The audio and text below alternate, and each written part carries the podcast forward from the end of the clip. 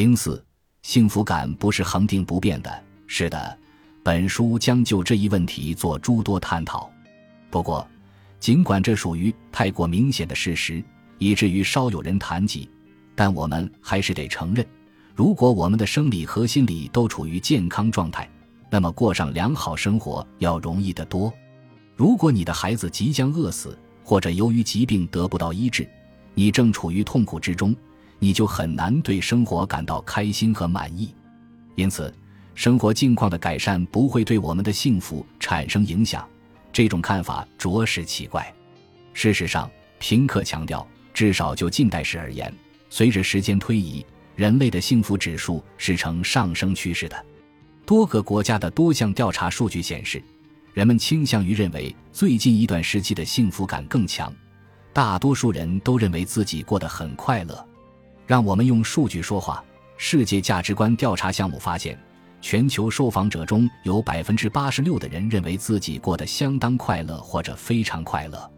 当专家们坚称人类社会充满了痛苦时，他们在无意中道出了有关幸福研究的一个重要结论：人们低估了他人的幸福程度，因为人们倾向于认为自己才是那个例外的幸运儿。当然，这种运气并不是均衡分布的。有些国家的民众比其他国家的民众更幸福。现在，你也许会对幸福感的衡量方式持怀疑态度。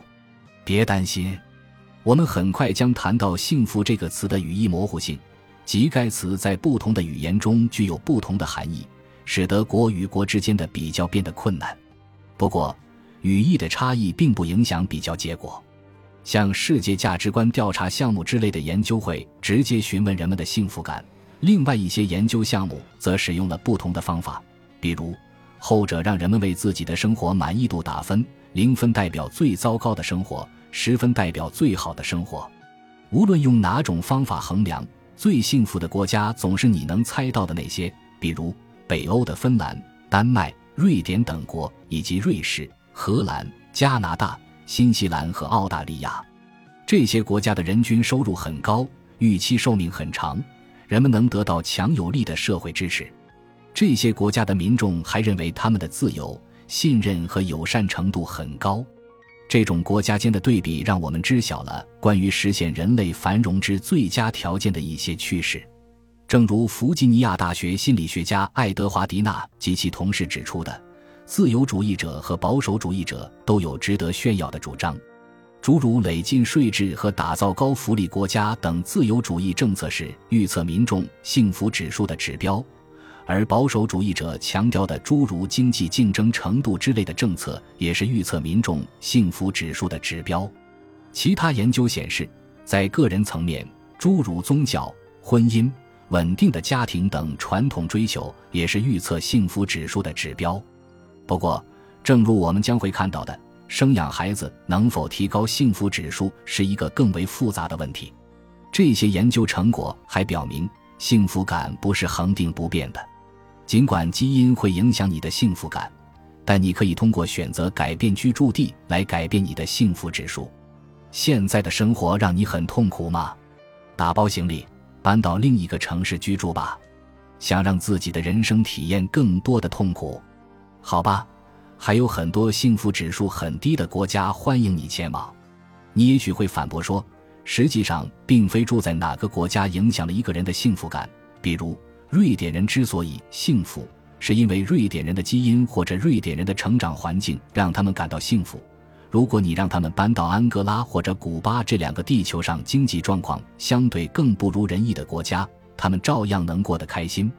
但一些研究显示。尽管你出生的国家的确对你的幸福感有一定程度的影响，但一个国家的移民和土生土长的居民的幸福指数是差不多的。因此，情况的确如此。你居住在哪个国家真的会影响你的幸福感。如果你的生活过得还不错，除非出于知识上的好奇，否则你为什么要关心过上良好生活应该具备哪些条件呢？好吧，也许你是一个美国人。如果有人想找到一个处于幸福感危机中的国家作为案例，那美国就是一个绝佳的研究对象。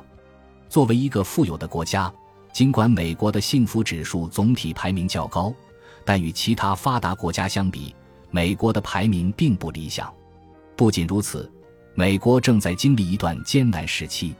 虽然有些观点仍有争议，比如，虽然尚不清楚美国是否真的存在流行性孤独症，但有些数据显然能说明一些问题。全球的自杀率已大幅下滑，自二十世纪九十年代中期以来下滑了百分之三十八。然而，美国的趋势则相反，自杀率自两千年以来上升了百分之三十。布鲁克斯把这种现象形容为令人毛骨悚然，并注意到阿片类药物的滥用也在促进慢性自杀。他指出，过去几年美国人的人均寿命已经缩短，这对一个富裕国家而言是一个值得警惕的趋势。他注意到，上一次出现这种情况还是在1915至1918年的第一次世界大战期间，以及1918年的大流感期间，后者导致了五十多万美国人死亡。布鲁克斯和其他人认为，这一问题的症结在于美国社会出现了意义危机，它与宗教信仰的衰落、整体意义感的丧失和亲密社区的瓦解有关。约翰·哈里在描述这一危机时说：“我们用社交平台上的朋友取代了邻居，用视频游戏取代了有意义的工作，用社交媒体上的状态更新取代了现实世界中的状态交流。事实上。”这些问题早在社交媒体出现之前就存在了。在《部落》一书中，塞巴斯蒂安·荣格尔描绘了18世纪末美国的社会境况。当时有两种文明在同一块土地上争斗。他说，那时工厂正在芝加哥修建，贫民窟正在纽约扎根，而印第安人则在几千公里之外用长矛和战斧抗争。在这一冲突的过程中，有些殖民者会被绑架。其中以妇女和小孩居多。令人惊讶的是，尽管生活极度贫困，远离家人和朋友，很多被绑架者竟然会喜欢自己的新生活。他们会嫁给绑架者，成为他们的家人，有时还会与他们并肩作战，甚至会躲避前来拯救他们的人。在某些情况下，他们会被用来交换战俘。在回到自己原来的家庭后，他们通常会逃走，试图重返印第安人部落。然而，相比殖民者，印第安人就不会做出同样的行为。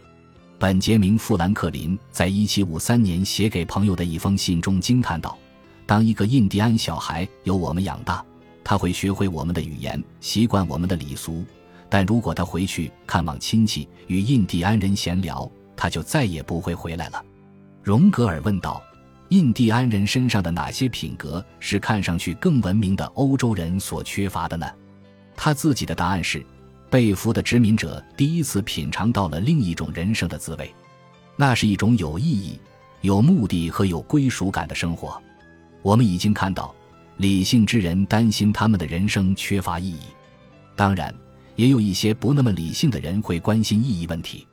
在炸弹客宣言中，美国炸弹客西奥多·卡钦斯基区分了三类目标：有些目标只需付出最小的努力就能实现。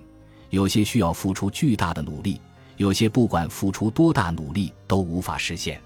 卡钦斯基抱怨道：“第二类目标已经不复存在。”其论点简而言之，正如彼得蒂尔所概括的：“你能做到的事情，小孩也能做到；你做不到的事情，爱因斯坦也做不到。”卡钦斯基认为，解决之道在于摧毁人类社会的所有技术，从头再来。